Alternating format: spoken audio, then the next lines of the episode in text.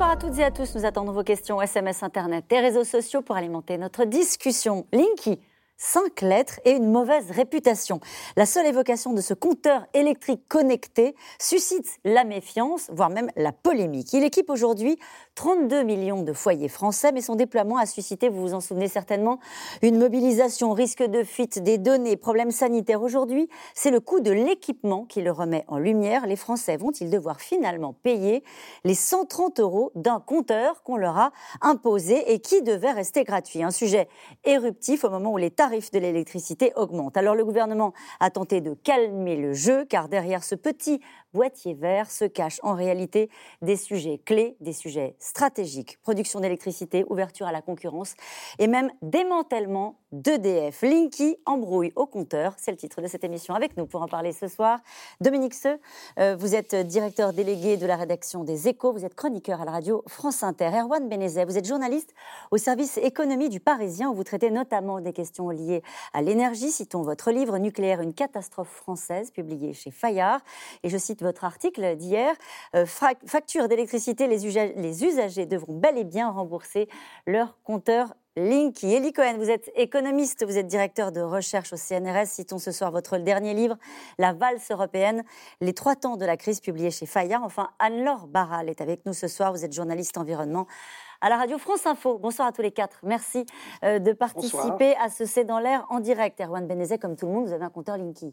Eh bien, il a été installé hier. Bon, bah c'est pour ça que vous avez fait l'article. Alors, on va, on va peut-être juste euh, euh, refaire un point sur, euh, au fond, ces révélations du Parisien hier, qui expliquent que les Français vont peut-être devoir payer le coût de l'installation du compteur. Encore une fois, on se souvient des promesses à l'époque d'un certain ministre de l'Industrie, voilà, Éric Besson, qui avait dit que ce serait gratuit. Alors, allez-y, expliquez-nous. Alors, c'est un peu l'histoire d'un va-et-vient financier, hein, puisque euh, d'un côté, vous avez Enedis qui euh, emprunte euh, et qui ensuite demande un remboursement aux, particuliers sur plusieurs années. Et puis, on nous explique que mais ce remboursement va lui-même être compensé par des gains sur les coûts, alors des gains, des économies réalisées par Enedis, et puis par ruissellement, ça va profiter aux particuliers. Voilà, bref, vous avez des mouvements financiers comme ça qui... Une embrouille on finit un petit peu par s'y perdre. Oui, tout à fait. Alors, l'idée, c'est qu'on va demander, euh, Dominique Seux, euh, aux Français de financer, alors on va dire c'est 130 euros sur plusieurs mmh. années. Euh, mais le problème, c'est que c'était une promesse qui était celle du gouvernement de l'époque de dire on va mettre en place des, des compteurs connectés. Ce sera formidable pour tout le monde. Vous allez faire des économies d'énergie. On n'aura plus à faire passer quelqu'un pour faire les relevés de compteurs tout le monde sera gagnant et en plus ça vous coûtera rien. Non, mais effectivement, ce qui se passe et ce qui est sorti mon, confrère Erwan Benezet, c'est que finalement, Linky a la poisse depuis le début. Et en fait, c'est une affaire de plus. Alors, il y a des discussions, on va y revenir largement. Euh, la, commission de régulation de l'électricité, qui est l'instance, le régulateur euh, officiel, dit c'est pas vrai, c'est vrai, c'est pas vrai. On peut discuter à l'infini. Mais ce qui est absolument certain, c'est que, vous vous souvenez, quand les compteurs Linky ont été installés, on a dit il y a des ondes et ça a traîné pendant des années cette affaire-là. Il y a des procès en cours. parfois, il y a eu des, victoires. De, le tribunal de, grande instance de Tours a demandé le retrait chez 16 particuliers. Absolument. Il y a, il y a, il y a eu l'affaire des fourmis. Alors, j'en parle parce que j'en ai été euh, victime, c'est-à-dire euh, un millier, pas plus. Je l'ai été deux fois, c'est un peu curieux, mais un, millier de compteurs ont été euh, abîmés, ont sauté, les plombs ont sauté parce qu'il y avait des fourmis qui aiment l'amidon, qui est légèrement sucré, qui se trouve dans les compteurs. Bon, c'est des choses un petit peu curieuses. Et maintenant, on a l'affaire des tarifs et, et les Français, les consommateurs, c'est quand même une trentaine de millions de Français, se disent, mais au fond, attendez, on nous a installé euh, un compteur Linky, un beau compteur euh, jaune la plupart du temps, et euh, on ne voit pas très bien à quoi il nous sert, parce que la majorité des clients ne vont pas regarder sur Internet en permanence s'ils ont gagné 3 centimes, 2 centimes, etc. Enfin, je ne sais pas si vous l'avez fait. Moi, je l'ai peu fait, sans doute pas assez. Et au total, on a l'impression, on apprend qu'on va payer la, la totalité de l'affaire. Alors, ce qui a été promis, c'est de dire, Enedis nous a dit, euh, au fond, je paye, Enedis, je paye, et plus tard, comme vous allez gagner, vous, client, quelque chose, et eh ben, au total, l'un dans l'autre, ce sera neutre. Mais évidemment, il y a un montage financier, et la seule chose qui est claire aujourd'hui, c'est que ce n'est pas très clair. Ah, euh, plutôt que je paye, d'ailleurs, c'est j'emprunte, puisque au final, ce qui se passe, c'est qu'on a demandé euh, aux particuliers, aux consommateurs, finalement, enfin, on leur a demandé, sans leur demander leur avis, on les utilise comme banque, puisqu'on leur a emprunté de l'argent, et aujourd'hui, on leur demande de rembourser à un taux en plus estimé par la Cour des comptes à 4,6%. Alors ce qui est intéressant et ce qui donne du crédit aussi à ces polémiques autour euh, du compteur Linky, c'est que la Cour des comptes s'est effectivement euh, mêlée euh, de ce sujet-là. Anne-Laure Barral, peut-être que vous pouvez nous expliquer avec parfois des jugements assez sévères sur les services rendus par ce compteur Linky? Oui, bah, la, plus grande, euh, le plus grand échec de Linky, c'est finalement ce qu'a dit la Cour des comptes effectivement en 2018, c'est qu'il remplit pas du tout sa mission de départ, hein, euh, qui était d'informer le consommateur sur sa consommation d'énergie, de peut-être voir quel appareil était très énergivore. Comme ça, il pouvait se dire ah tiens ma machine à laver consomme vraiment beaucoup, je vais peut-être en acheter une moins consommatrice d'électricité et faire baisser sa facture. C'était le but de ce compteur intelligent. Et finalement, bah, il est dans votre placard. Euh, si vous n'allez pas sur Internet, effectivement, voir euh, euh, l'information, vous ne savez même pas quel appareil est très consommateur. Et c'est aujourd'hui d'autres acteurs avec des applications qui aujourd'hui vous permettent de couper votre chauffage quand vous n'êtes pas là, de voir que quand vous laissez votre Wi-Fi, vos, prises branchées, eh bien vous consommez quand même. C'est pas du tout Linky qui remplit cette mission les gains que le compteur peut apporter aux consommateurs sont encore insuffisants. Ça, c'était l'avis de la Cour des comptes. Et là, je me tourne vers vous, Eli Cohen. Comment est-ce qu'on en arrive à avoir des polémiques sur, sur un compteur électrique depuis à peu près le jour où il a été euh, euh, installé chez les Français? Ça a commencé quand le déploiement? C'était 2011. La présentation et le lancement 2011. Comment est-ce qu'on en arrive là, Eli Cohen? Si vous voulez, il y, a, il y a deux perspectives qu'il ne faut pas mélanger. Il y a la perspective de la Cour des comptes. La Cour des comptes agit comme un super contrôleur pour le compte de l'État et comme EDF est une entreprise qui est largement contrôlée par l'État, la Cour des comptes estime qu'il est de son devoir de vérifier si les investissements qui ont été faits ont été opportunément faits, si l'entreprise est bien gérée. Et donc, mhm. la Cour des comptes est tout à fait dans son rôle en disant que peut-être on a fait un pari, euh, enfin Enedis, filiale d'EDF, a fait un pari avec ce Linky qui rétrospectivement ne s'estime pas, n'est pas véritablement validé parce que les économies qu'on laisse compter, les gains d'efficacité qu'on laisse compter, le gain pour le consommateur qu'on laisse compter n'est pas au rendez-vous. Mmh. Ça, c'est la perspective de la Cour des comptes et c'est tout à fait légitime que la Cour des comptes raisonne comme ça. Et puis, il y a la perspective du consommateur, vous et moi. Et la question, c'est est-ce que cet investissement dans Linky va avoir un impact qu'on peut évaluer sur notre facture d'électricité. Et pour ça, il faut avoir quelques ordres de grandeur. Une facture d'électricité, c'est trois tiers. C'est un tiers de taxes, un tiers de transport et distribution et un tiers de production. Donc déjà, il ne faut raisonner, si on raisonne sur Linky, mm. que sur le tiers qui est le tiers euh, euh, transport et distribution. Dans le tiers transport et distribution, disons qu'il y a une moitié de distribution. Mais dans la distribution, il y a des dépenses euh, de réseau final, de branchement, de connexion, euh, de gestion du réseau. Et Linky est un des éléments de cela. Donc, quel est l'impact de cet investissement, même malheureux, sur notre facture finale? Probablement très faible. Je peux faire le calcul si vous voulez, mais probablement très faible. Donc, moi, je veux bien qu'on discute de l'opportunité de cet investissement qu'on se mette à la place de la Cour des comptes et qu'on dise que peut-être Enedis a mal géré, a fait une surpromesse pour le consommateur qu'il n'a pas été capable de tenir.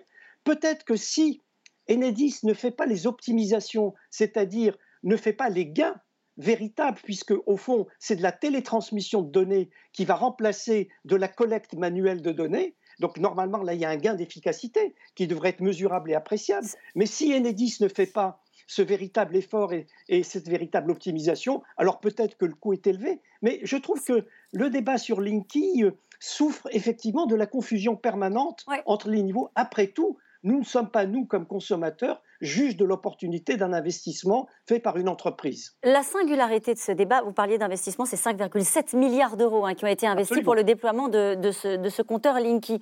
Le sujet, on voit bien qu'il y a aussi une part d'irrationnel en préparant l'émission, en posant la question autour de moi. Il y a tout un tas de gens qui vont dire Ah non, j'ai pas voulu qu'on rentre chez moi pour m'installer ce, ce compteur, on va me prendre des données, c'est chez moi, c'est moi qui décide. Et là, c'est vrai qu'on touche à un sujet un peu sensible. Je me tourne vers vous, Dominique Seux, c'est que euh, les gens se sont dit, on nous a imposé un, équipement à domicile, on n'a pas le choix, visiblement. Et en plus, maintenant, on va nous demander de payer alors qu'auparavant, vous avez dit c'est gratuit. On, peut supposer ou estimer que euh, ce, produit est bon normalement, mais euh, Enedis n'a pas gagné la bataille de la communication. Or, on sait bien que dans ce genre de choses, il faut gagner la bataille de la communication. Euh, c'est vrai que financièrement, chaque année, les recettes d'Enedis, c'est environ 15 milliards d'euros. Bon, là, c'est un investissement d'un tiers d'une année qui va, c'est pour des décennies. Donc, on peut se dire, c'est pas considérable. Mais c'est pas l'essentiel. L'essentiel, c'est est-ce que nos téléspectateurs savent aujourd'hui s'il y, y, a une application sur leur téléphone qui leur permet de recevoir des données? C'est Aujourd'hui, nous fonctionnons tous, dans tous les domaines de notre vie quotidienne, avec des applications sur nos téléphones. Je ne sais pas. Peut-être que Erwan sait s'il y a une application sur le téléphone qui permet euh, de, vérifier en permanence si, effectivement, comme disait Anne-Laure, la machine à laver euh, consomme, etc.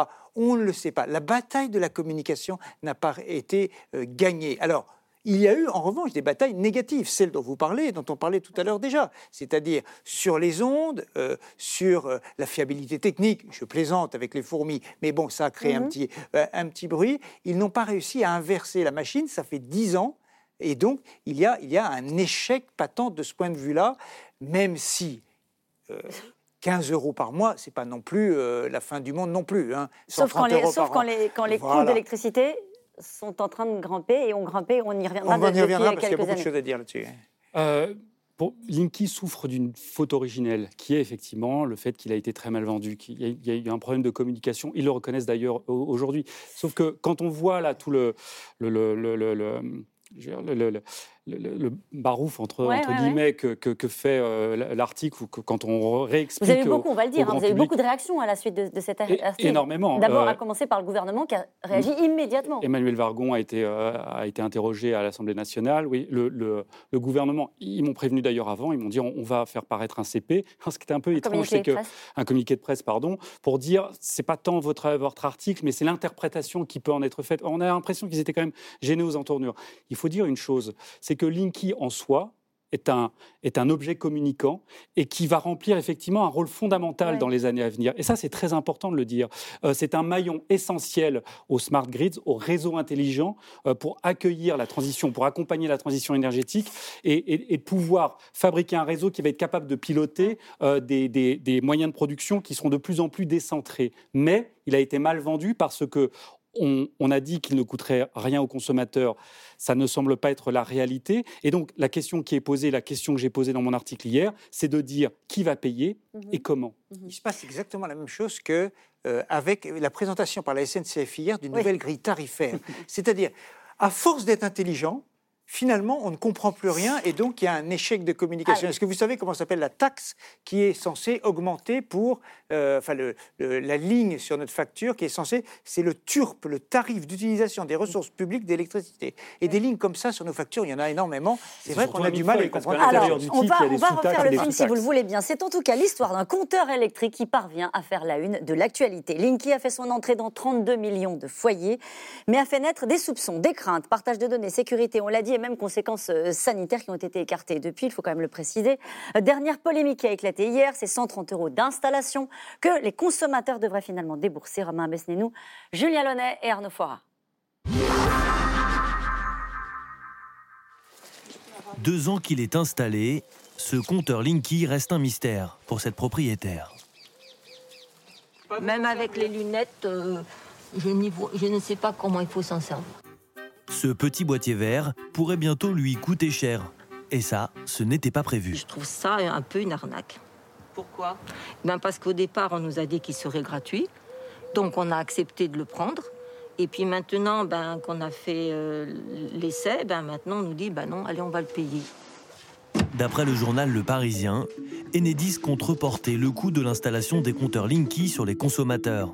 130 euros par boîtier, 32 millions de foyers équipés au total, plus de 5 milliards et demi d'euros investis. Les Français pourraient donc voir leur facture grimper d'une dizaine d'euros dès l'année prochaine pour rembourser. Pourtant, en 2011, ils avaient promis, gouvernement et ERDF, pas un centime ne sera demandé aux consommateurs. Le déploiement du service euh, et de, de tous nos compteurs sera effectivement gratuit. Mais à l'époque déjà, les premiers doutes. On sait ce que valent les promesses du gouvernement. Euh, il y a fort à parier que ce soit les consommateurs qui, d'une façon ou d'une autre, payent ces nouvelles installations. Dix ans plus tard, l'opposition demande des comptes au gouvernement qui se défend. C'était hier, à l'Assemblée nationale. Ce scandale n'est pas sans lien avec vos négociations en cours dans l'opacité la plus totale avec la Commission européenne pour aller encore plus loin dans l'ouverture du marché de l'énergie et de la concurrence. Par conséquent, c'est clair, les Français équipés d'un compteur Linky paieront pour rémunérer les actionnaires privés. La Commission de régulation de l'électricité et de l'énergie a vérifié et confirmé que le coût total du projet sera in fine inférieur au budget initial. Donc, je vous le répète, les consommateurs ne paieront pas un coût supplémentaire dû à Linky.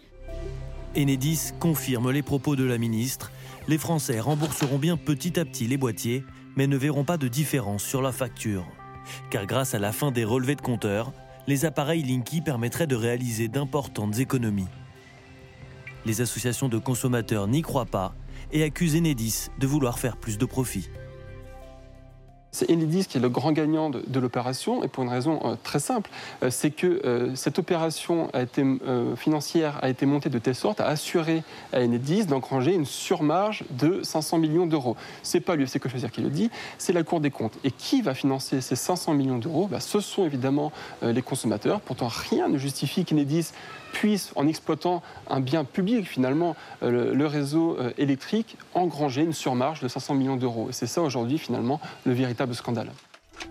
Ce n'est pas la première fois que les boîtiers intelligents créent la polémique. Leur installation obligatoire a toujours provoqué une vive opposition.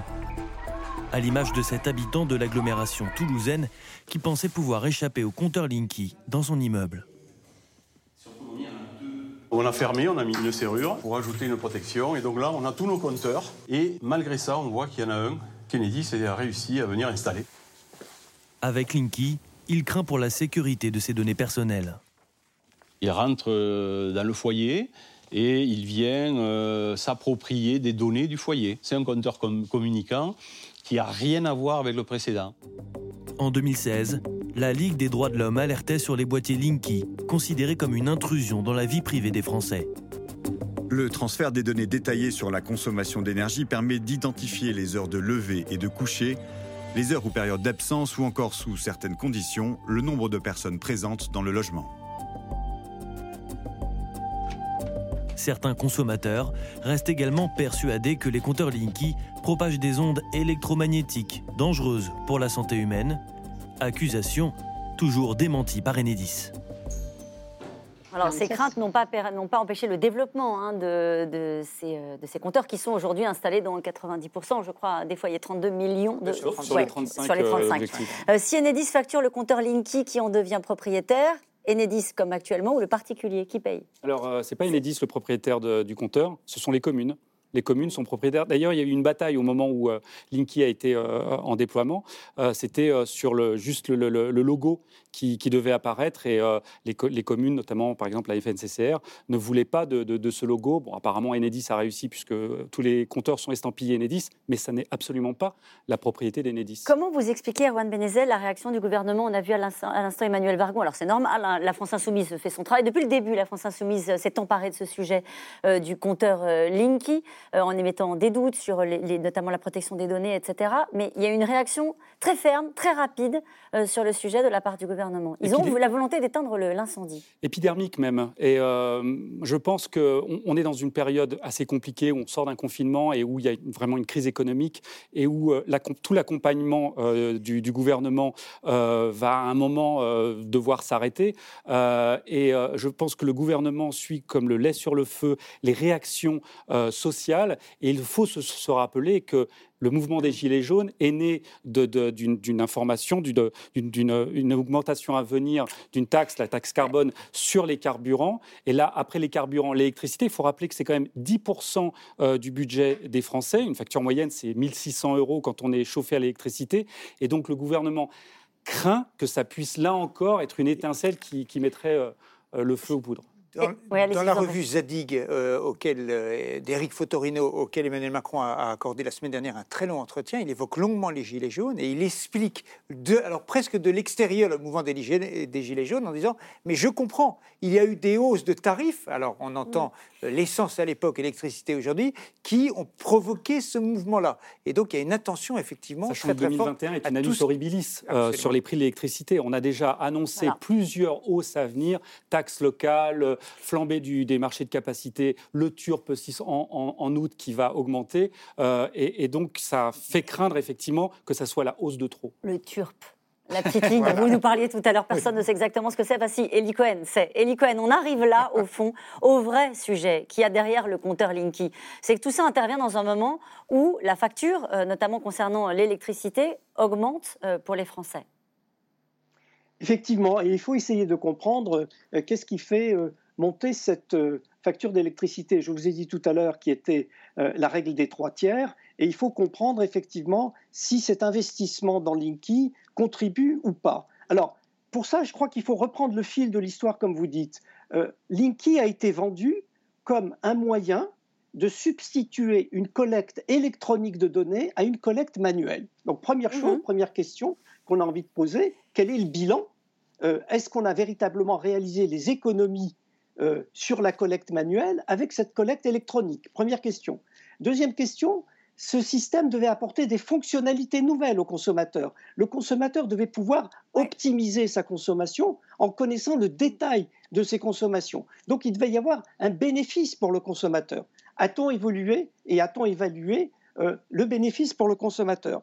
La troisième chose, c'est qu'on a eu recours à une solution massive, euh, déployer des compteurs partout dans le pays. Comme ça a été dit tout à l'heure par Dominique Seux, est-ce qu'il n'y avait pas une solution alternative avec des petites applications qu'on aurait pu avoir sur nos téléphones qui auraient pu nous permettre de suivre en temps réel, à partir mhm. de d'autres méthodes de collecte de données, de suivre par exemple notre consommation et de faire nos arbitrages? Et puis, donc vous voyez, ce sont tous ces éléments qui doivent nous conduire à savoir si l'investissement était justifié ou pas. Et du coup, si l'investissement est justifié, mieux accepter que le poids final se traduise dans le TURP, c'est-à-dire dans cette augmentation de la part prélevée sur notre facture par la partie transport-distribution d'électricité. Mais pourquoi les tarifs augmentent? Si on met de côté Linky Alors, pourquoi les tarifs augmentent? Il y a donc les deux autres volets, les taxes. Hum. Donc euh, ça, euh, on, sait qu'on est coutumier euh, de l'augmentation des taxes dans ce pays. Et puis, le troisième volet, c'est la production. Et la production d'électricité, comme vous le savez, il y a actuellement une montée en puissance de l'électricité renouvelable.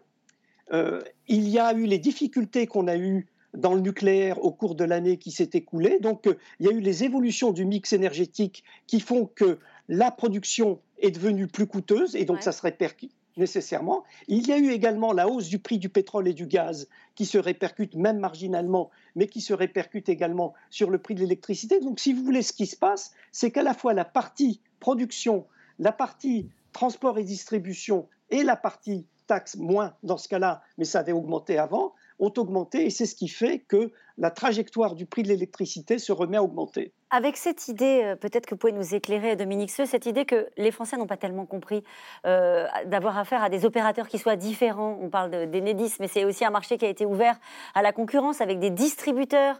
Euh, qui, il y a, je pense qu'il y a tout un tas de gens qui nous regardent ce soir qui sont peut-être incapables de dire quel est le nom de, la personne à qui ils règlent la facture de distribution, distribution de leur électricité. Il y a une forme d'opacité désormais avec ce, ce, changement de distribution de l'électricité. Alors, je dirais qu'il y a une opacité sur les tarifs chacun peut avoir une idée, est-ce qu'il est alimenté par Engie, par Total, par Direct Energy mm. ou par, par, d'autres fournisseurs? Euh, on, a, on, peut avoir une idée. Sur les tarifs, c'est vrai que euh, on a dans l'idée que les tarifs ont augmenté et effectivement, euh, ils ont augmenté depuis une petite quinzaine d'années de 50%. Mais ils avaient beaucoup, c'est la précision qu'il faut apporter, ils avaient baissé auparavant et ainsi des données ont été publiées, vous êtes absolument dans l'actualité, des données ont été publiées ce matin par la CRE, on va multiplier les sigles, hein, la Commission de régulation de l'électricité, qui indique que en euros constants, euh, les tarifs sont à peu près aujourd'hui au même niveau, fin 2020, au même niveau qu'en 1996. Voilà. Il faut les, tarifs de l'électricité. Donc pas une des tarifs de l'électricité. ils, montent et ils vont continuer à monter. Licoen a tout à fait raison. Ils vont continuer à monter, mais aujourd'hui, ils sont à peu près au niveau de 1996 et ils sont inférieurs à ce qu'ils sont dans le reste de l'Europe. Ça ne durera pas mais mm. ils sont aujourd'hui, je vous donne juste un chiffre, je l'ai noté, donc je le donne, 175 euros le mégawattheure en France, et dans l'Union européenne en moyenne, c'est 200 euros le mégawattheure. Donc, vous voyez, on est, pour le particulier, hein, attention, parce que la France euh, a fait un choix qui est atypique par rapport aux autres pays, en tout cas par rapport à son grand voisin l'Allemagne, qui est d'avoir des tarifs pour les particuliers qui sont moins élevés que pour les industriels. Euh, L'Allemagne a fait exactement l'inverse, des tarifs très élevés, en tout cas plus élevés pour les particuliers, et elle aide beaucoup les industriels. Ça dit beaucoup d'ailleurs ce que sont les relations entre l'économie, le pouvoir d'achat. Erwan Benet, vous voulez dire un mot? Un petit point. Alors, on parle du, coût unitaire de mégawattheure, d'accord, l'unité de, de, l'électricité ou le kilowattheure, mais euh, le coût unitaire est certes moins cher en France en revanche, la facture des Français par rapport à d'autres pays, notamment euh, l'Allemagne, n'est pas moins élevée. Pourquoi, Parce qu'on a été en surcapacité euh, de production dans les années 70 parce qu'on a fait beaucoup de réacteurs nucléaires euh, et que bah, on a construit de l'immobilier avec des performances énergétiques moindres. Donc la facture moyenne des Français, je le rappelle, elle est, quand vous êtes à tout l'électrique, 1600 euros, 1590, elle est équivalente à nos voisins européens les plus élevés, notamment l'Allemagne. Voilà, c'est moins cher mais on consomme plus. Et sur la montée des prix, trois chiffres. Euh, l'investissement du grand carénage EDF, l'investissement sur, sur les réacteurs nucléaires, sur les 56 réacteurs restants aujourd'hui, dans les 10 années à venir, il sera de 100 milliards d'euros. Les investissements pour RTE seront de 33 milliards d'euros. Les investissements pour Enedis seront de 69 milliards d'euros. Ça fait beaucoup de chiffres. Tout ce qu'il y a à retenir, c'est que les investissements à venir sont extrêmement importants. Donc les prix vont encore monter. Et voilà. Anne-Laure Barral, vous voulez ajouter un mot sur le tarif de l'électricité et l'acceptabilité des Français euh, qui se sont habitués à payer peu cher au final pour l'électricité. Oui, je crois que, enfin, sans dire qu'on est un pays d'enfants gâtés, quelque part, on a un réseau qui produit de façon constante. On ne connaît pas les coupures de courant que peuvent connaître des pays comme les États-Unis. Hein. Je ne parle pas de pays en voie de développement. Euh, on a une électricité qui est peu chère par rapport à nos voisins. Et d'ailleurs, ça a été euh, souvent mis en avant pour la compétitivité française. Donc, euh, effectivement, là, face au mur d'investissement, que ce soit pour la transition énergétique, pour rééquilibrer notre mix électrique, que ce soit pour le vieillissement de nos centrales ou pour de nouvelles centrales ou pour l'entretien du réseau. On a un réseau euh, incroyable aussi euh, en France et on alimente le réseau européen. Mais oui, on nous prédit euh, des augmentations de tarifs, mais la France, elle a un tarif régulé. C'est ça, c'était la question que je voulais vous poser. Je me souviens de déclarations à l'époque de Ségolène Royal qui s'opposaient systématiquement à toutes les hausses d'électricité. Mais une fois qu'elle était partie, on les a payés. Ah. Mais euh, voilà. effectivement, on, a, Alors, on ne paye pas sur notre facture. On ne paye pas sur notre facture. En revanche, EDF a régulièrement eu besoin d'être recapitalisé. Ouais. Elie Cohen? Non, je disais simplement que les blocages tarifaires de Ségolène Royal ont été en général immédiatement compensés après son départ. Quand ses successeurs remettaient les compteurs à zéro, on avait un petit rappel sur notre facture d'électricité qui était strictement équivalent au gel qui avait été réalisé par Madame Ségolène Royal. Donc non, ça n'a eu aucun effet, ça a eu juste un effet de trésorerie de quelques mois. Les prix du gaz vont augmenter aussi ont augmenté et vont continuer à augmenter. Oui, alors c'est plus lié, là, c'est plus lié aux cours mondiaux, hein, beaucoup plus.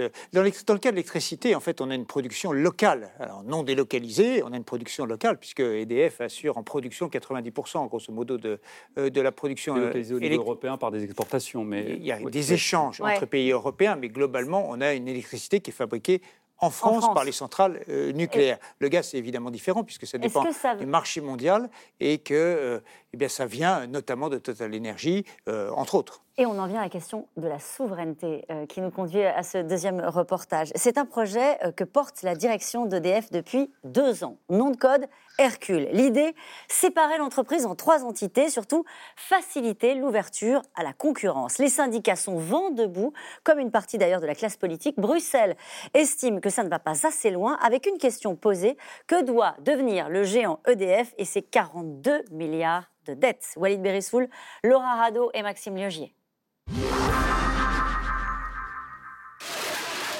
Des compteurs Linky déversés devant le siège de la République en marche. Le parti présidentiel cible des syndicats d'EDF, car complice à leurs yeux d'une privatisation de l'énergie qui avance masquée. Actuellement, on a changé des compteurs qui étaient en parfait état de marche pour mettre cette merde à la place. Donc ça, c'est hors de question, c'est pas un outil du service public, on le dépose vers les fossoyeurs du service public qui sont la République en marche. L'EDF, c'est votre entreprise, c'est notre entreprise, c'est notre bien commun. Et si on la démantèle, ça revient à une spoliation du bien commun. Chez EDF, cela fait maintenant deux ans que les grèves et les manifestations se multiplient. contre un projet dont le nom est sur toutes les banderoles, le projet Hercule. Un plan de réorganisation de l'entreprise publique en trois sociétés bien distinctes. EDF Bleu, en charge du nucléaire, EDF Azur, pour les barrages hydrauliques, toutes les deux seraient contrôlées à 100% par l'État. Mais une troisième société, EDF Vert, pour le renouvelable, la distribution et la vente, aurait, elle, une part de fonds privés dans son capital. Un plan unanimement rejeté par les syndicats, mais qui se négocie tout aussi âprement à Bruxelles. Derrière les murs de la Commission européenne, qui, elle, souhaiterait plus de concurrence au sein du futur groupe français au nom du respect des règles communautaires. Au milieu de ces discussions qui s'enlisent, Bruno Le Maire se dit prêt à assumer le bras de fer. Si au bout du compte, euh, la Commission euh, européenne euh, nous dit qu'il faut diviser EDF en trois, entités totalement indépendantes et autonomes et il n'y a plus de service public de l'énergie autour d'EDF, et eh ben la réponse sera non. Jusqu'à annoncer fin avril un changement de cap, au moins sur la forme. Oublions Hercule et construisons ensemble le grand EDF. Mais quel que soit son nom, la réorganisation d'EDF, elle, est toujours à l'ordre du jour. Car l'avenir de l'entreprise publique s'écrit avec une dette de 42 milliards d'euros. Des comptes plombés notamment par le casse-tête des réacteurs nucléaires nouvelle génération, les fameux EPR. Et des dirigeants qui estiment qu'EDF n'aura bientôt plus les moyens d'investir dans la transition énergétique. Je crois qu'il est indispensable qu'EDF euh, euh, vive un nouveau tournant de son histoire. Je crois qu'on est à un moment clé, à un moment charnière, un moment où pour les 10, 20, 30 ans qui viennent, il va se décider de l'avenir d'EDF. Et euh, moi, mon rôle, c'est de faire en sorte qu'EDF euh, soit mis sur les meilleurs rails possibles pour les 30 prochaines années. Euh, est-ce qu'il y a un plan B s'il n'y a pas Hercule? Ben, Je crois qu'il n'y a pas un plan B, mais il y a des mots qui commencent par d'autres lettres de l'alphabet, comme D, comme déclin, comme D, comme désengagement. Eh bien, nous ne voulons pas le déclin, nous ne voulons pas le désengagement. D'EDF de la lutte contre le, réchauffement climatique. De leur côté, les syndicats estiment qu'il y a toujours largement matière à se mobiliser contre un projet qui, disent-ils, reste inchangé sur le fond.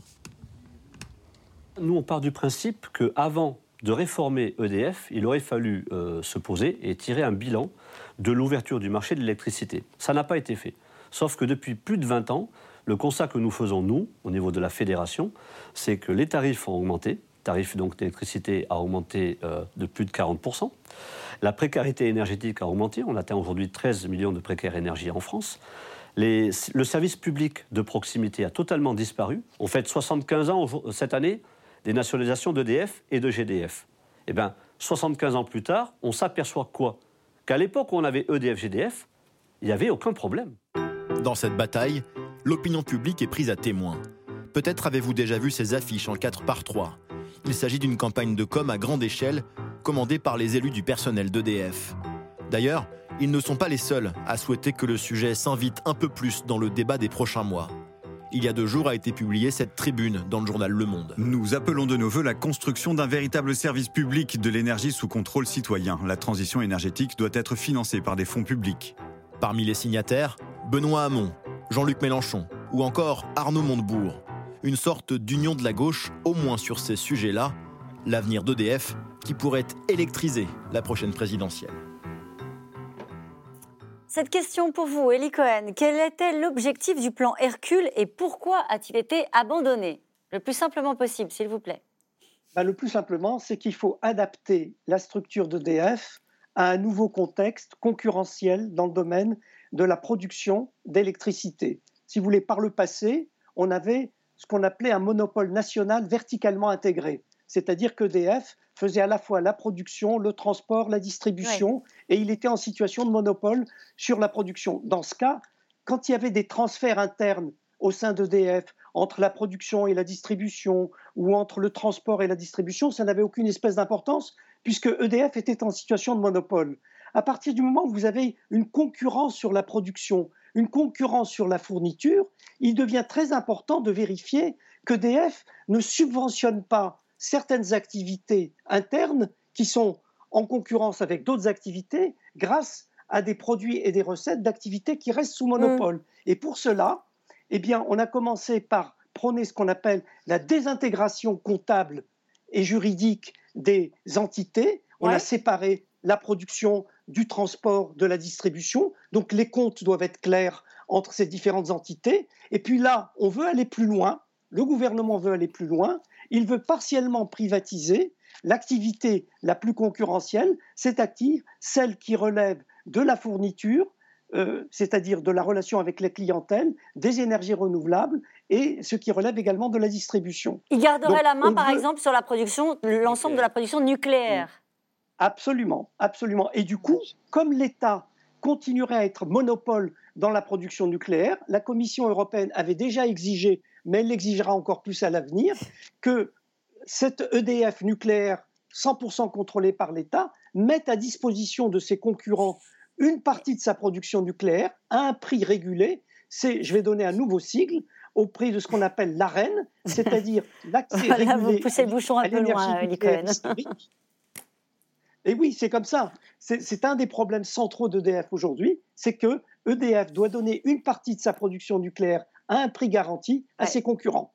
C'est le sens de l'histoire, Dominique Seux, l'ouverture à la concurrence. Euh, est-ce qu'elle est réclamée d'ailleurs euh, par Bruxelles Quand on voit cette tribune euh, qui est signée par plusieurs leaders de gauche expliquant qu'il faut un service public de l'énergie sous contrôle des citoyens. Alors, la notion de sens de l'histoire en économie et en politique, depuis un an, on voit que tout est absolument tourneboulé, donc je ne m'aventurerai pas sur le sens de l'histoire.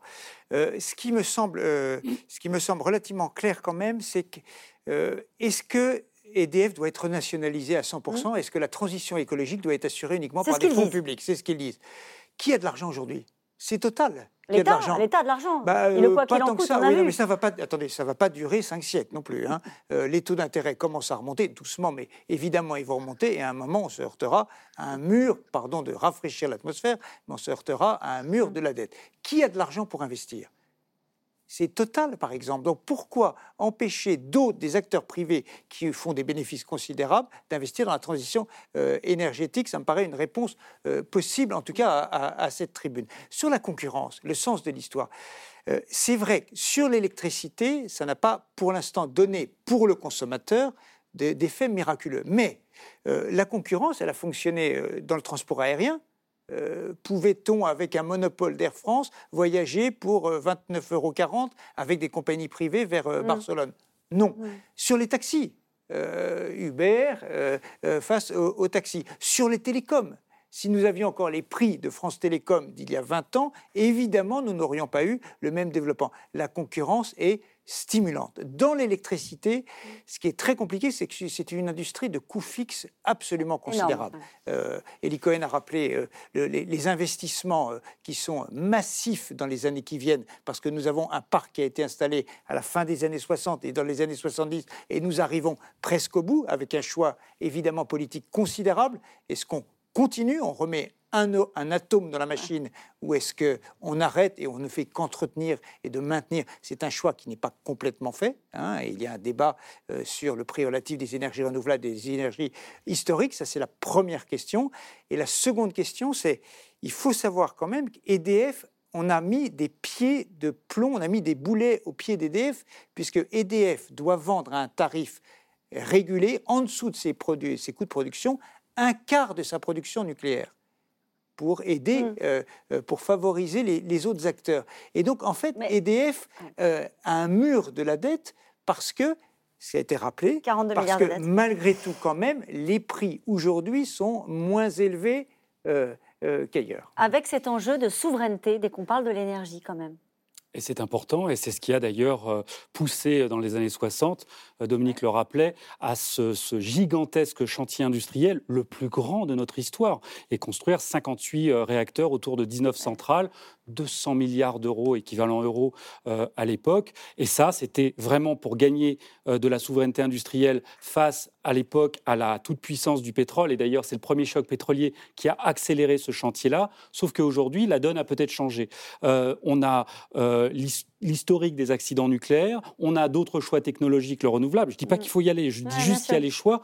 Euh, euh, et puis aujourd'hui, on n'impose plus à la population de la même manière, et c'est là, on va peut-être en parler, on voit la fronde anti-éolienne aujourd'hui, les temps ont changé et on ne peut plus imposer de la même manière, et on le voit aussi sur Linky. Pour revenir juste à le Hercule, pourquoi aujourd'hui il semble faire long feu, en tout cas dans la forme oui, telle que vous l'avez présentée? hein. euh, bah, C'est que les craintes qui étaient faites, c'était les dettes pour le public c'est-à-dire les dettes du nucléaire pour 100% euh, public et les gains pour le privé, avec, et Dominique le soulignait, une, concurrence extrêmement féroce et un EDF affaibli. Et c'est toutes les craintes qui font qu'aujourd'hui, effectivement, euh, on voit que le gouvernement a reculé et, ne, passe pas en force sur Hercule. En préparant cette émission, j'ai vu que le problème de Bruxelles, c'était qu'EDF était trop puissant. Elie Cohen, c'est ça le problème? Bah, si vous voulez, pendant très longtemps, EDF constituait une espèce d'anomalie dans le paysage. Parce que c'était une entreprise publique, mmh. c'était un monopole national et qui avait été remarquablement efficace dans un plan énergétique dont on a rappelé l'importance, c'était ces 58 centrales nucléaires et toute l'infrastructure nucléaire qui a été installée, qui a remarquablement fonctionné sur la durée. Admettez que quand vous pensez que les solutions, ça vient du marché et que les problèmes viennent de l'État, c'est un peu gênant. Parce que là, on avait un exemple de ce que j'avais appelé, moi, le, modèle colbertiste high-tech, qui avait remarquablement fonctionné. Parce que, souvenez-vous, on a acheté au départ de la technologie américaine dans le domaine du nucléaire. Quand on parle du PWR, du BWR, etc., c'était de la technologie américaine qu'on achetait. On a réussi à l'adapter. On l'a réussi à l'adapter tellement bien qu'on est devenu les champions mondiaux de cette technologie qui au départ était euh, américaine. Et s'il n'y avait pas eu les grands accidents de Fukushima et compagnie, on était parti pour que le nucléaire représente une part significative des bilans électriques des différents pays. Et c'est cette dynamique du nucléaire qui a été cassée par Fukushima. Mmh. Et, d'ailleurs, on, se retrouve avec cette euh, phrase de Bruno Le Maire qui disait tout à l'heure qu'il estime que EDF va dans le mur si nous ne pouvons pas lui donner les moyens d'investir.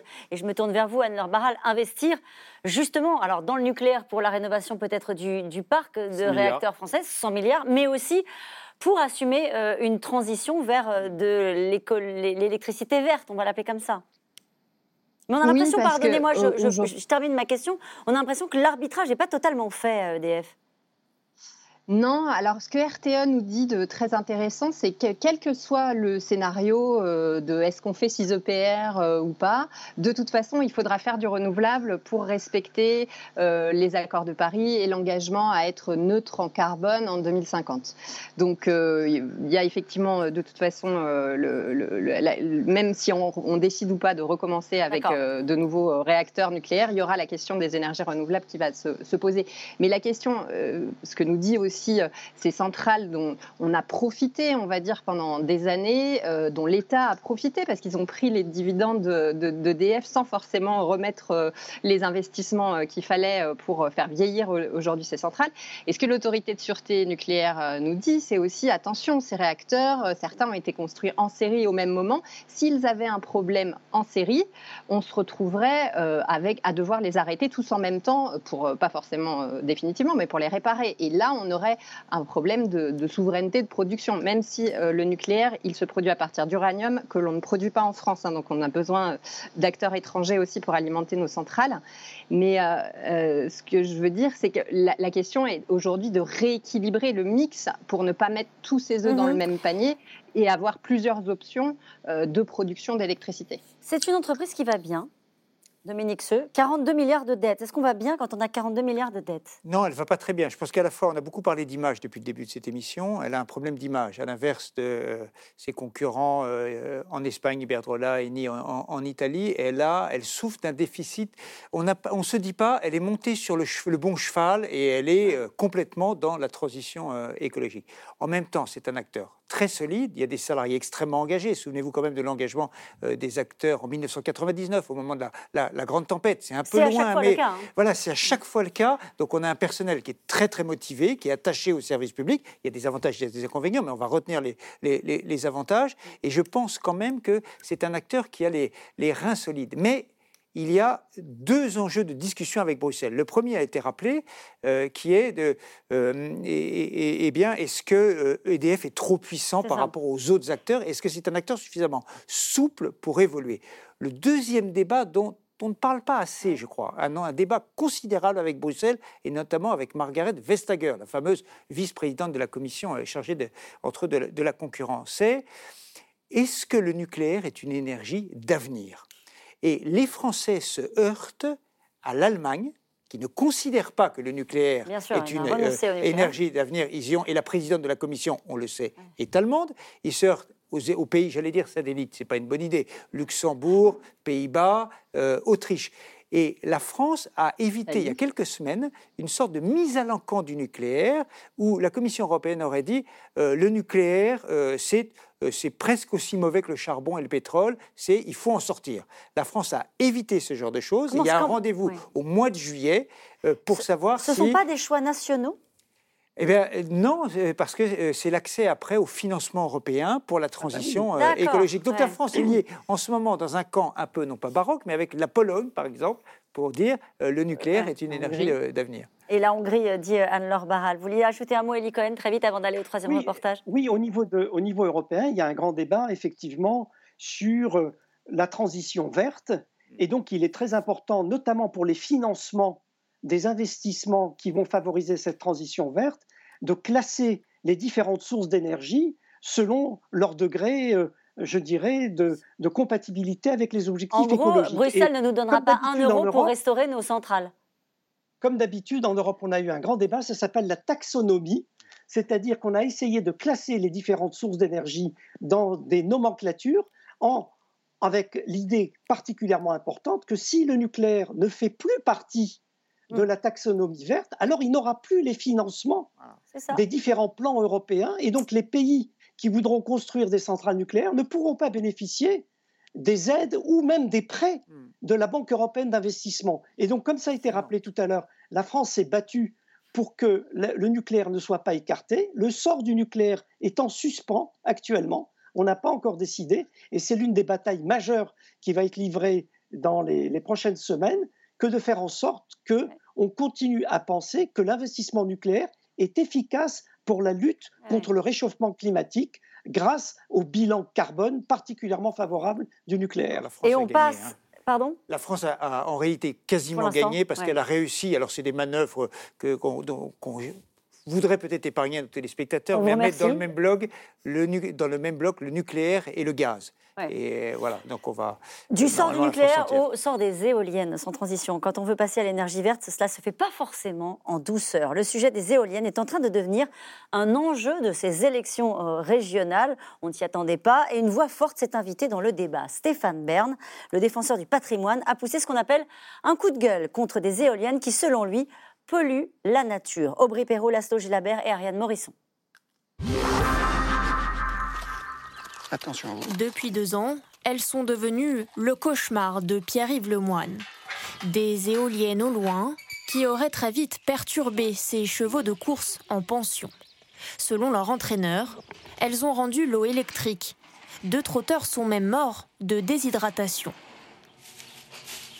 En fait, ils prenaient vraiment comme une petite décharge à chaque fois qu'ils trempaient le nez dans l'eau. Donc du coup, euh, bah, c'est ça qui les a bloqués et qui, euh, qui les faisait moins boire que ce qu'ils devaient. Et si depuis Pierre-Yves Lemoine a trouvé un système pour assainir l'eau, le mal est fait. Un chiffre d'affaires divisé par 5 et une réputation durablement abîmée. Aujourd'hui, la responsabilité des éoliennes n'est pas prouvée, mais selon lui, cela fait peu de doute. J'avais assez confiance et j'étais pas un anti-éolien. Donc du coup, euh, je me suis dit on verra bien euh, au moment venu. Et euh, effectivement, oui, c'est quand, ça a été installé et que, les problèmes sont arrivés que je me suis renseigné plus sur, sur Internet et que du coup, j'ai vu qu'il n'y avait pas que moi qui avait eu des soucis. Quoi. Dans le village, l'agriculteur n'est pas le seul à avoir vu son quotidien bouleversé par l'arrivée des éoliennes il y a deux ans. Les habitants avaient pourtant été consultés. Les gens de l'époque ne se sont pas forcément rendus compte des intérêts et des inconvénients que ça présenterait. Aujourd'hui, il y a davantage d'inconvénients que d'intérêts, c'est évident. L'adjointe au maire assure ne pas être opposée aux éoliennes, mais aujourd'hui la réglementation ne serait pas respectée, et notamment sur le bruit. Selon elle, les habitants sont nombreux à souffrir de leur présence. Il y a les effets stroboscopiques, c'est-à-dire le passage des hélices entre le soleil et, une maison. Donc, euh, quand vous êtes à l'intérieur, bah, vous avez ombre, soleil, ombre, soleil, ombre, soleil, à chaque fois qu'une pâle passe entre le soleil et vous. Et donc, ça, c'est très, très pénible. Et puis, il y a des gens qui ont des acouphènes, euh, qui ont des difficultés au point de vue oreille. Et ça, euh, c'est incontestable aussi. Et il n'y avait pas ça avant l'installation des éoliennes. Donc, vous voyez qu'il y a pas mal de pas mal de difficultés différentes. La municipalité a obtenu leur arrêt la nuit et attend désormais les résultats d'une expertise commandée par la préfecture pour confirmer des nuisances anormales. L'histoire d'un village qui pourrait bien alimenter la défiance envers les éoliennes. Déjà nourri ces derniers jours par la sortie d'un documentaire diffusé sur Internet. Ne servent à rien qu'à ruiner le système électrique français. Le jour où, où, les gens vont vraiment comprendre que cette transition énergétique ne sert pas à la transition écologique, vous aurez une réaction de rejet de ces politiques en disant mais vous nous avez menti. Le film dénonce une énergie qui ne serait pas si verte. L'éolien, visé aussi cette semaine dans la presse par Stéphane Bern. Une diatribe où le monsieur patrimoine de la France n'a pas de mots assez durs. Supercherie, drame écologique, inutile ou dictat de l'éolien. L'énergie éolienne n'est en rien écologique et renouvelable. Elle pollue gravement la nature et détruit le patrimoine naturel et bâti de la France. Une prise de position par l'animateur tant apprécié des Français. Dans la foulée, l'opposition de droite et d'extrême droite saute sur l'occasion. Tout est dit. Je partage en tout point le constat alarmiste de Stéphane Bern sur l'escroquerie des éoliennes. Un vent de colère, alors que la ministre de la Transition écologique vient d'annoncer qu'elle compte accélérer sur l'éolien en multipliant par deux et demi leur nombre d'ici 2028. L'éolien et le développement de l'éolien en France, c'est vital. Moi, si je vous écoutais, Madame Mabrouk, on serait encore à la lampe à pétrole. Il vaut mieux écouter les habitants. On, ah, on serait donc encore les à la lampe à habitants qui ne veulent pas l'éolien sont à la lampe au pétrole. Non, je dis qu'il peut y avoir des oppositions, mais qu'à un moment, il faut prendre des décisions et agir. Selon un sondage de l'Institut de sûreté nucléaire, 82% des Français disent avoir une bonne image de l'énergie éolienne, mais la moitié seulement accepterait de vivre près de ces installations. Alors, Barral, sans mauvais jeu, de mots, on a l'impression que le vent tourne quant à l'image euh, des, des, éoliennes. Cette question qui nous est posée ce soir, les éoliennes sont-elles vraiment écologiques? On se pose encore Alors, la question, au... visiblement. Aucune production d'énergie euh, n'est totalement écologique. Si à, à, partir du moment où on, on regarde dans écologie, moi, je regarde à la fois l'impact climatique, et l'impact environnemental sur la biodiversité et sur euh, notre santé et sur les espèces aussi qui nous entourent. Et il y a toujours un impact en fait. Donc euh, l'éolien euh, produit par du renouvelable du vent qui n'envoie pas de facture euh, et pas par des sources fossiles euh, qui polluent l'atmosphère ou par des, des, minerais comme l'uranium qui, une fois qu'on a la prélevé du sol, n'existera plus. et puis qui a besoin de transport et de transformation. après, oui, il faut 600 tonnes de béton pour planter un mât d'éolienne, donc une part d'artificialisation des sols. Il y a une euh, étude de la LPO qui montrait qu'en gros jusqu'à 18 Ligue de protection oiseaux des oiseaux, par... pardon. Hein. Ligue de protection, pardon.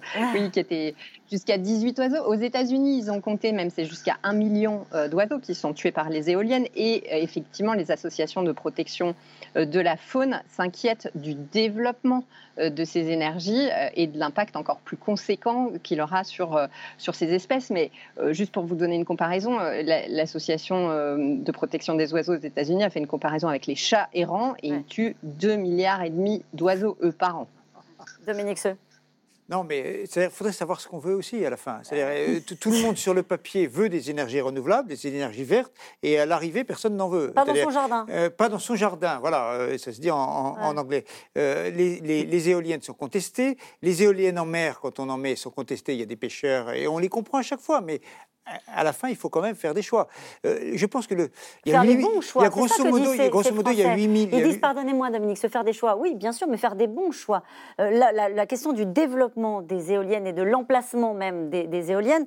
Je rappelle que le gouvernement donne six mois au préfet pour identifier les zones favorables à l'installation de nouvelles éoliennes. Ce que disent ces Alors, gens aussi, c'est que dans leur quotidien, ça, ça, visiblement, ça pose des problèmes. Il semblerait que depuis un certain nombre d'années, euh, tous les préfets ne se sont pas saisis de cette de ce devoir qui leur a déjà été intimé à plusieurs reprises de fixer des plans régionaux ou départementaux de développement des éoliennes et euh, les fabricants d'éoliennes, les exploitants sont allés voir chaque mairie en disant voilà j'ai tel budget à vous apporter etc. Ça s'est peut-être fait de manière anarchique.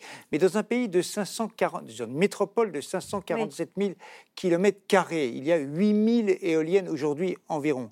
Peut-être un peu plus. j'ai du mal à croire, j'ai du mal à croire qu'il n'y ait pas de la place dans des territoires désolés pour des éoliennes. La vraie difficulté, c'est qu'on a raté complètement le virage de l'éolienne en mer alors que le Royaume-Uni a un champ absolument considérable. Et là, nous avons un projet, pour l'instant, il y en a zéro, il y a une expérimentation. C'est ce sondage qui est assez révélateur euh, de l'Institut de sûreté nucléaire.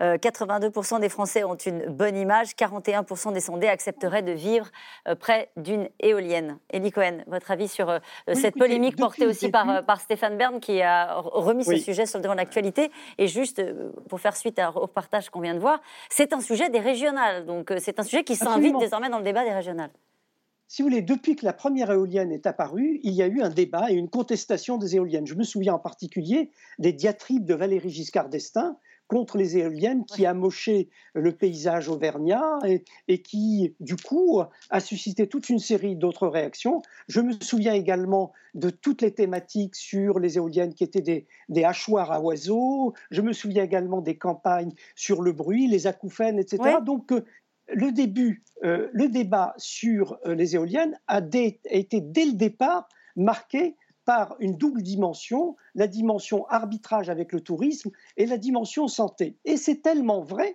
qu'en fait, la France a adopté une réglementation particulièrement restrictive pour le développement et le déploiement des éoliennes. Quand vous voulez implanter un champ d'éoliennes, c'est pratiquement euh, euh, les règles Céveso qui s'appliquent, tellement on estime qu'il faut prendre des précautions et des surprécautions pour le déploiement d'un champ d'éoliennes. Et c'est la raison pour laquelle également on a tant tardé à déployer, euh, comme ça a été dit tout à l'heure, des réseaux d'éoliennes en mer. Et donc, au total, nous, nous sommes arrivés à un résultat dans laquelle la part des éoliennes dans notre bilan énergétique est particulièrement faible. Mais j'ai trouvé très intéressante l'intervention de Mme Pompili, parce que figurez-vous, et, ça nous permet de rejoindre le débat sur le nucléaire, Mme Pompili fait partie de ceux qui pensent qu'on peut avoir une transition vers un nouvel équilibre énergétique et nous passer du nucléaire. Vous imaginez, le nucléaire aujourd'hui représente à peu près 80% de la fourniture d'électricité. Elle, elle voit un scénario tout renouvelable. Mmh. Alors bien entendu, ça ne tient pas la route deux secondes, il faudra toujours avoir du gaz pour faire du backup, etc. Mais enfin, elle, elle y croit. Et vous pensez qu'on peut aller à une solution tout renouvelable sans éolienne non plus? Mmh. Sans éolienne maritime On a quoi d'autre en magasin, euh, Elie Cohen? On a le photovoltaïque On a en magasin. Donc il faut bien qu'on s'adapte à ça. Alors après, il y a les arguments de Stéphane Bern qui sont utilisés, qui reprennent ceux de Giscard, mais il y a parfois des arguments économiques en disant que c'est horriblement cher, etc.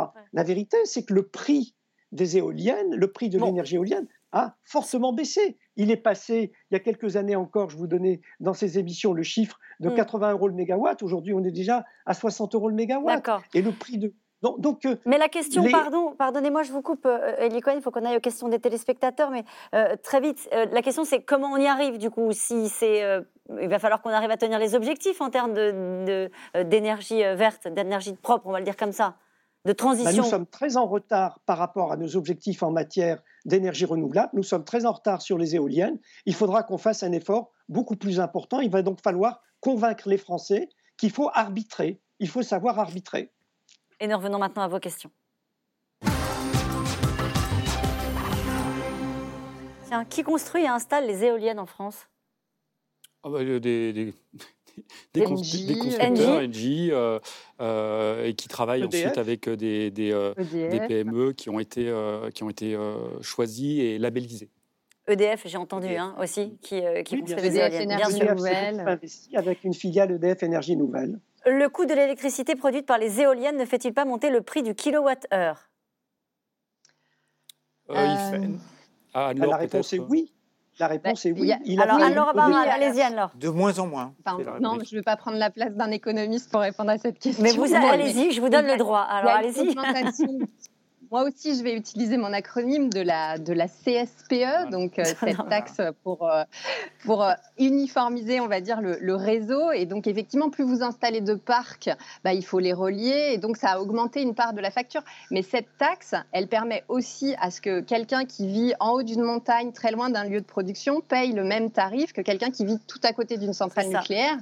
Donc, euh, mais c'est cette façon-là que ça a fait augmenter les tarifs. Cette question très simple, très directe, pourquoi ne pas laisser tout simplement le monopole à EDF et GDF ne pas le monopole complet. Hum ben, je pense, enfin, la, concurrence a quand même du bon. Euh, C'était le sens de la tribune du Monde qu'on a oui, absolument, tout à l'heure. Mais la concurrence a du bon et EDF n'a pas les moyens par soi-même, seul, de, de, financer. Elie Cohen, c'est absurde Une nationalisation totale, euh, un monopole total de EDF, euh, Si vous reprenez l'exemple que j'ai donné tout à l'heure de la facture d'électricité, ce qui est en concurrence, c'est un tiers de la facture d'électricité. Ça fera pas les deux autres tiers ne sont pas en concurrence. On m'a imposé la pose de ce compteur en évoquant sa gratuité, n'est-ce pas malhonnête? C'est bien le, sujet. on en revient au début du. Euh, euh, oui, à partir du moment où on va demander un, remboursement, notamment par un différé tarifaire de 2 milliards entre 2023 et 2030, euh, je ne dirais pas jusqu'à dire que c'est malhonnête. À votre avis, ça passera pas? Le gouvernement vous donnez le sentiment d'être assez réactif sur le sujet? Ah, ils, promettent, ils promettent que ça sera compensé par des gains. Il faudra vraiment qu'on les voit, ces gains-là. Sinon, effectivement, ça sera compliqué. On veut nous faire acheter des véhicules électriques, mais on nous annonce une forte hausse du tarif de l'électricité. Bah, Philippe dans les Yvelines, très juste. Non, non, mais c'est très juste, effectivement. Euh, il y, a deux questions. Il y a le prix de l'électricité et évidemment les volumes. C'est-à-dire que si on a une grosse partie du, des, du parc automobile qui devient euh, soit hybride, soit 100% électrique, euh, ce sont des, des volumes considérables d'électricité qu'il va falloir produire. Sachant qu'aujourd'hui, le, carburant est extrêmement taxé, que l'électricité utilisée pour les voitures électriques l'est moins, et que si demain, il y a vraiment un parc de voitures électriques qui augmente, l'électricité qui sera utilisée pour ce parc de voitures électriques, euh, on verra apparaître certainement une nouvelle taxe euh, dédiée. Ce sera produit par euh, le nucléaire, le mix énergétique classique. Il n'y a pas d'ajustement prévu en fonction du développement du parc automobile français. Je veux dire, ça ne va pas créer un besoin supplémentaire qui va nous obliger à bouger un peu les La grande difficulté sur le réseau, c'est plutôt les appels de puissance que la consommation pour le véhicule électrique. C'est-à-dire que si tout à coup, dans un endroit, tout, vous avez, voilà, tout le monde a besoin, ça provoque un appel de puissance. Et pour aujourd'hui, c'est difficile à gérer pour Enedis. Paye-t-on le démantèlement futur des centrales nucléaires? Elie Cohen. Bah, dans la configuration qui est envisagée, dans laquelle c'est l'État qui reprendrait 100% de l'activité nucléaire, il prendrait à sa charge et le grand carénage qui a été évoqué tout à l'heure, et les développements futurs, c'est-à-dire les, trois paires euh, de PR, et également le démantèlement des centrales qui seront fermées. C'est-à-dire qu'effectivement, nous allons socialiser euh, la sortie euh, progressive du nucléaire. Le tout pour un coup de ah bah personne ne sait quel sera le coût final du démantèlement. On fait des prévisions. Euh, d'ailleurs, dans le bilan d'EDF, il y a des provisions qui sont passées pour coût du démantèlement, mais on révise périodiquement ces coûts du démantèlement parce que l'expérience concrète du démantèlement est beaucoup plus coûteuse que ce qu'on avait anticipé. Ces fronts d'anti-éoliennes ne sont-elles pas savamment orchestrés par le lobby du nucléaire, Stéphane, dans le Haut-Rhin? Laure Barral alors, moi, je suis allée souvent en reportage voir euh, des associations euh, opposées euh, aux, implantations d'éoliennes. Alors, c'était pour des critères esthétiques, ils voulaient garder leur paysage les mêmes. Et il y avait souvent, souvent un retraité d'EDF, alors pas forcément du nucléaire, il pouvait être de l'énergie fossile aussi, mais qui leur expliquait la complexité des taxes, du marché, du marché européen. Donc, c'est pas, je crois pas qu'il y ait une organisation complotiste euh, des retraités d'EDF, euh, du lobby du nucléaire pour, pour, euh, pour ça. Mais c'est vrai que l'organisation très centralisée de notre système de production avec le nucléaire est mise à mal par ces projets décentralisés de renouvelables. Je tiens à dire qu'il y a des endroits où ça se passe bien quand même quand c'est des citoyens qui décident de l'implantation d'un parc d'éoliens et qui répartissent les revenus après pour isoler les maisons des voisins des éoliennes. Il y a quand même quelques exemples, ils sont rares, ils prennent du temps, mais où les citoyens s'emparent aussi de cette transition énergétique locale. On va poser prochainement un compteur à gaz connecté chez moi. Pose-t-il les mêmes problèmes que Linky? Gaspard. Euh, a priori non. C'est pas Gaspard? Oui, il ah, s'appelle Gaspard. Et il a servi d'ailleurs de modèle euh, à, Linky sur le déploiement. Et effectivement, ça se, ça se passe sans aucun problème. Mais parce que je pense que Gaspard a été vendu autrement que, euh, que, que, Linky. Que risque l'abonné s'il refuse l'installation d'un compteur Linky et conserve son compteur traditionnel? Alors, c'est un, une, une, question qui est posée en permanence et en permanence. Je crois qu'au bout du bout, euh, il peut refuser, il peut se débrouiller. Mais le jour où il a un problème avec son compteur, c'est lui qui devra payer le changement. Peut-être une dernière question? Euh, qui comprend quelque chose à sa facture d'électricité Je vais en fait pas attendre la réponse euh, de Dominique Sceau qui va vouloir nous donner toutes les lignes euh, dans les le détail. Après les, les unes après oui, les parce qu'on vous a épargné un certain nombre de sigles quand même. J'en ai eu pas mal quand même, je vous assure. On va faire un best-of et puis on vous l'enverra. Merci à vous tous. C'est la fin de cette émission qui sera rediffusée ce soir à 23h35. On se retrouve demain 17h50 pour un nouveau C'est dans l'air. Et si C'est dans l'air vous manque, vous savez que vous pouvez le retrouver en podcast quand vous voulez sur toutes les plateformes. C'est à vous tout de suite.